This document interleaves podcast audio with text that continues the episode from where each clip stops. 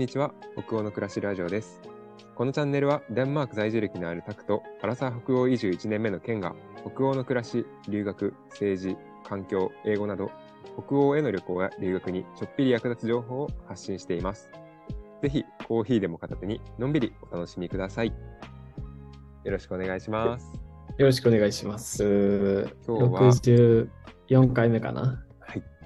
64回目ですね、よろしくおお願いす。します。お願いします。いやー今日はなんとですね、うんうんうんうん。あの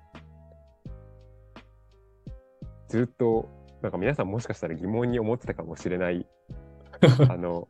このまあ北欧の暮らしラジオメインパーソナリティであるタクさんってどんな人っていうのをね。このタイミングでね、と急に。タイミングで急遽ちょっとあの話したいねっていう風な話になってですね、うんうんうんうんまあ、なんでかというと、まあ、あの私は今あの私、ケンはもうあの、ね、デンマークに今住んでるので、この毎週ラジオでこ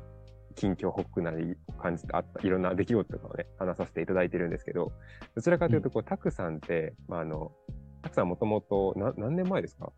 デンマークに。2016から18なので、もう5年前ですね。帰ってきたのが5年前か。5年前か。うん。まあ、5年前の、まあ、このデンマークにいた、あの、なんだろう、経験というか、まあ、そのあたりをこうね、記憶の奥から引っ張って引っ張って話してきていただいていることが結構多いなっていう話になり、で、えじゃあ、タクさんって結構今何してる人なのかって案外皆さん知らないんじゃないのかなみたいなことちょっと思いまして、そうかもしれないです。あんま話してないですもん。あんまりね、出てきてないので、うんうんなんかちょっとせっかくなら、その話しようよっていう感じで、あの、収録をしております。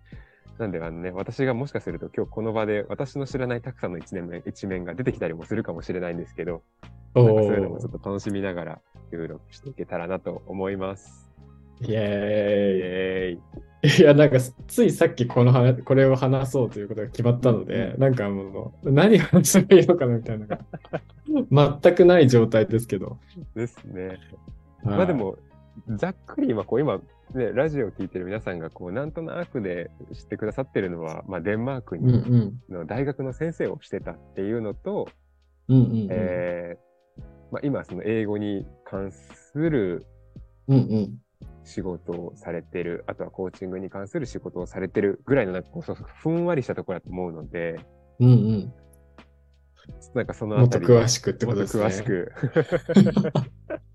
えー、どうしよう。なんか、じゃあ、僕がデンマーク行って帰ってきてから何しているかみたいなところを話していけばいいですかね。うんうんうん。ぜひぜなんか急にひ。急に、ゲスト会みたいですね。今日はゲストのたくさんに。はい。面白いです。えっと、まあ、僕2016から18でデンマークのオーフスっていうところに行っていて、あの、に日本語を教える先生として大学の先生で、オーフス大学ってところに行ってたんですよね。はい。はいはい。で、えっと、そうですね。オーフスで2年間だから日本語の先生をやって、で、帰帰ってくるタイミングがですね、2018年が、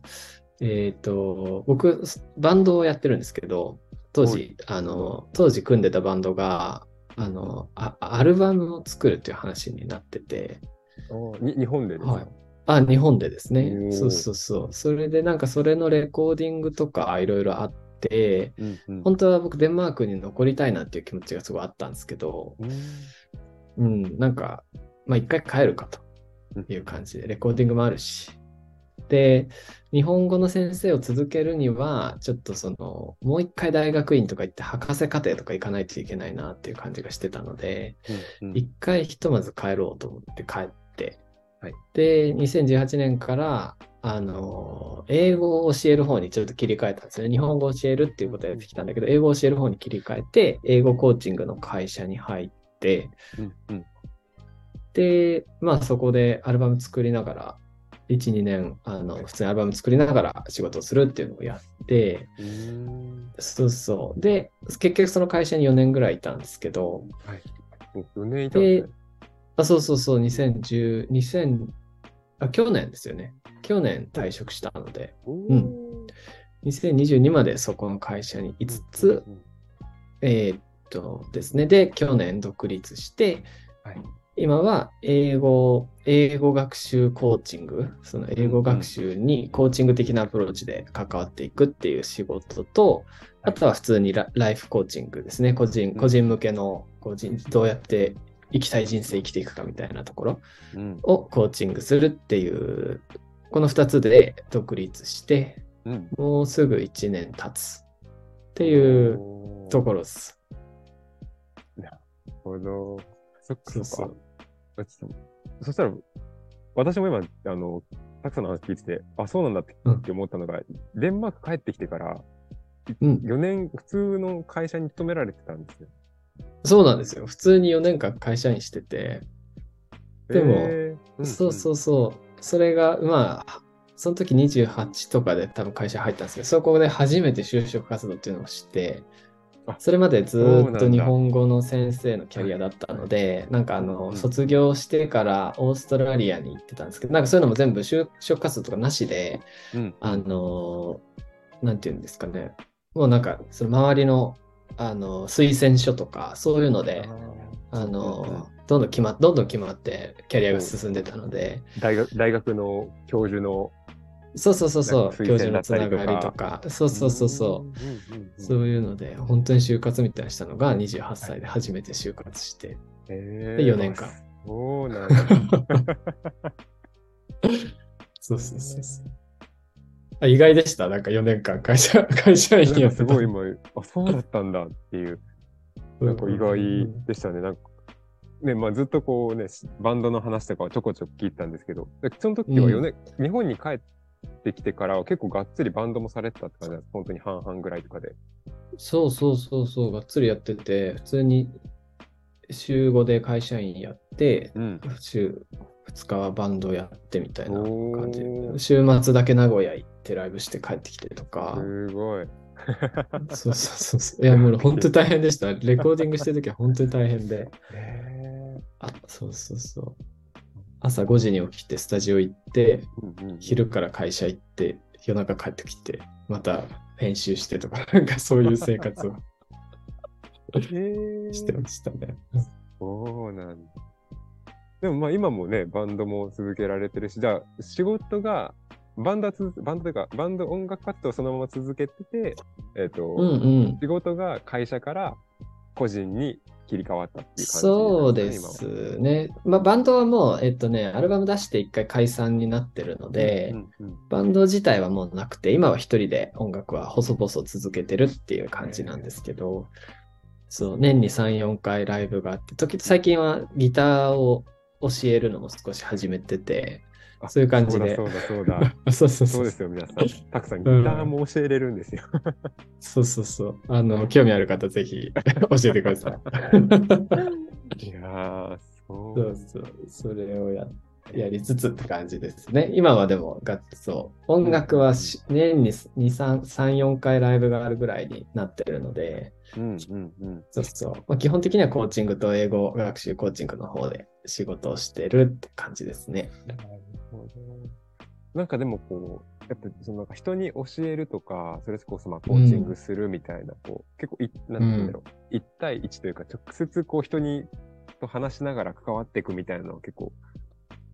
そうそう。好き。そればっかりやってきてるんですよね。だから、最近僕もそれに気づいたんですけど、うんうんうん、本当にこう、個人に1対1で向き合うまあもちろん日本語教室、日本語学校や、日本語の先生やってた時は全然個人じゃなくて、クラスとかでも関わってましたけど、その個人の成長に携わるみたいなことばっかりやってきて、なんかそういう、そういうことばっかり経験してきたんだなっていうのが最近思ってますね。ああ、そうなん、うん。なんかちょっとその、あの、日本、まあ、日本語、最初日本語教師でその後英語ね、今されてると思うんですけど、うんうんうんうん、なんかこう、なんだろう。そしたら、日本、英語は、こうなんか、なんて言うんだろう。自然と身につけていった形なんですか？その、それとも。英語っすか？うん。英語、そうです。日本、もともと日本語のその、教員をされてて、やっぱその中仕事の中でじゃあ英語を身につけていってで英語も教えるようになったみたいな感じなのか結構それとももうがっつりその英語を教えるために英語を別途勉強しててああ、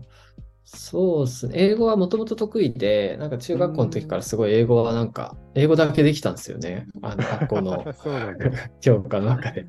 だからなんか、そうそう、大学入る時とかもうん、英語、英語がなんかこう、大事なものだなと思ってたので、それは中なんか結構軸として考えてて、うんうんそう、なんか僕あのセンター試験とか英語満点だったんですけど、そうそうそう。だから結構英語できたんですよ、本当なんか。高校。高校だとすごい英語できる人で、ずっと学年でも1位で来てて、うんうんでも大学入った時に、あのーまあ、帰国子女とかすごいいっぱいいる学校だったので、全然英語喋れない人になっちゃって、いきなり。そうそうそうそれで、まあ、その悔しさもあって、大学ではもうめちゃくちゃ勉強して、えーまあ、英語も含めて、英語での授業とかもすごくいっぱいあったので、英語で勉強する中でも身につけてったし、そう、そんな感じでしたね。そう。そう結構もう、うん。うん。あ、ごめんなさい。で、日本語の先生やっていく中で、やっぱり、まあ、どうしても英語で授業をしていくので、はいあの、まあ、そ、そこでも自然にの、なんか伸びていったっていうか、慣れていったっていうさらにかのはあるかな。磨きがかかってった感じ。そうですね。そうなんだもうじゃあ、うんあれですね、本当にちょっと努力の賜物と、そのうん後さらにそこから、で、海外の生活に揉まれ、そうですいろんな国行ね。かれてましたもんね。そうそうそうそう。だからなんか帰国子女じゃなくても、うんうんえー普通に学校で勉強しただけでも英語喋れるようになるぜみたいなのは一つ言えることかもしれないですよねお。ーすごい。うんうん。いやーそうなんだ。それでも結構今ね、聞いてる人なんかもしかしたら、まあそれこそデンマークに私も来たとき、正直そんなに英語全然、まあ今でも勉強中ですけど、喋れうんうなかったですし、ん周りの人もうん喋れない人もね、いたので、うん。うん。なんかでも海外来ればなんとかなるとか思ったけど、全然そういうわけじゃないなっていうのはなんか最近感じてますし。うんね、まあでも最低限はできるようになると思うんですけどね、うんうんうんそのなんとか生活していくみたいなレベルですね。ね。ああ、そうかそうか。そうえ今はそしたらもうじゃあ英語を教えるっていうのはなんて言うんだろう学校のその教える学校で言うなんか教えるとはちょっとなんなんて言うんだろう違うアプローチというか、そうですね。なんか僕は、結構その会社員やってた時に、はい。あの、まあ英語を教える仕事だったんですけど、結構まあ社内でも成績が良かったりして、うん、なんか普通にこう3ヶ月いで TOEIC500 点とか 上がったりしてたんですけど。そうそう。まあそれはすごいなんか僕も嬉しかったし、うんうんですけどこう、なんか量的にそうやって数字を伸ばしていくみたいな、500点伸ばすとか150点伸ばすとかうんうん。のって、なんか正しいやり方みたいなのがやっぱあるので、うん。あのーなんかこの量をこの順番でこのやり方でやれば伸びるみたいなのってなんかある程度、まあ今結構分かりつつあるっていうかそれこそなんかいろんな AI とかもどんどん出てきてるから、はい。すごい効率よく学べるっていう風にはなってきててそれをできる人って結構いるなっていう感じはしていて、なるほど。そう。で、なんか僕は今やってるのは、やってるっていうかやりたいっていうかのは、その量的に伸ばすのはもちろん当たり前なんだけど、量は普通に伸びますよっていう上で、その質を、こう、質にもこだわりたいっていうか、うん。うん、なんか結構無理やりね、1日3時間勉強しなさいみたいな感じでややったらもちろん英語って伸びるんだけど、うん。それだとなんか学びのプロセス自体が辛いものになるじゃないですか。そう、なんかそうじゃなくて、自分でやっぱり考えて、自分で勉強したい方法とか、自分で勉強したい内容とか、自分のやりたいやり方で学ぶことを支援することで、その自分で勉強できるし、自分の学習を自分で管理する力とか、と英語力が伸びて、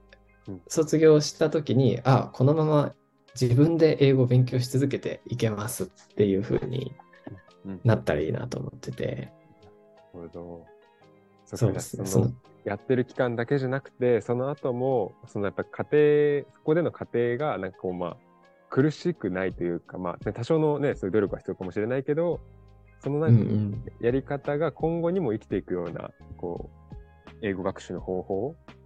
そうですね。っていうのを、まあ、やりたいと、今こう、そうそうそう。練ってる、練ってるところ。練ってるっていうか、そう、なんかででできる、できてる感じもするし、もっと冷たいし、もっとちゃんと言語化したいな、みたいなところで、練ってるところですね。そう、なんかでもこう、体感的にはなんかたくさんの中にもありそうな感じもしますけどね。そうそうそうそう。こういう感じでやりたいんだよなみたいなのはあるんだけど、うん、そう、なかなかね、言語化が難しいんですよ。うん、いやそう、なんか自分でできるっていうのは大事なのかな。なんかその人らしく、やっぱり学ぶっていうか、うんうんうん、ちょっとそのコーチングっぽさもやっぱり入れつつ、うんうんうんやってみたいなって思ってる感じですね。いやちょっとこれはすごい楽しみな楽しみにしか、楽しみでしかないコンテンツじゃないですか。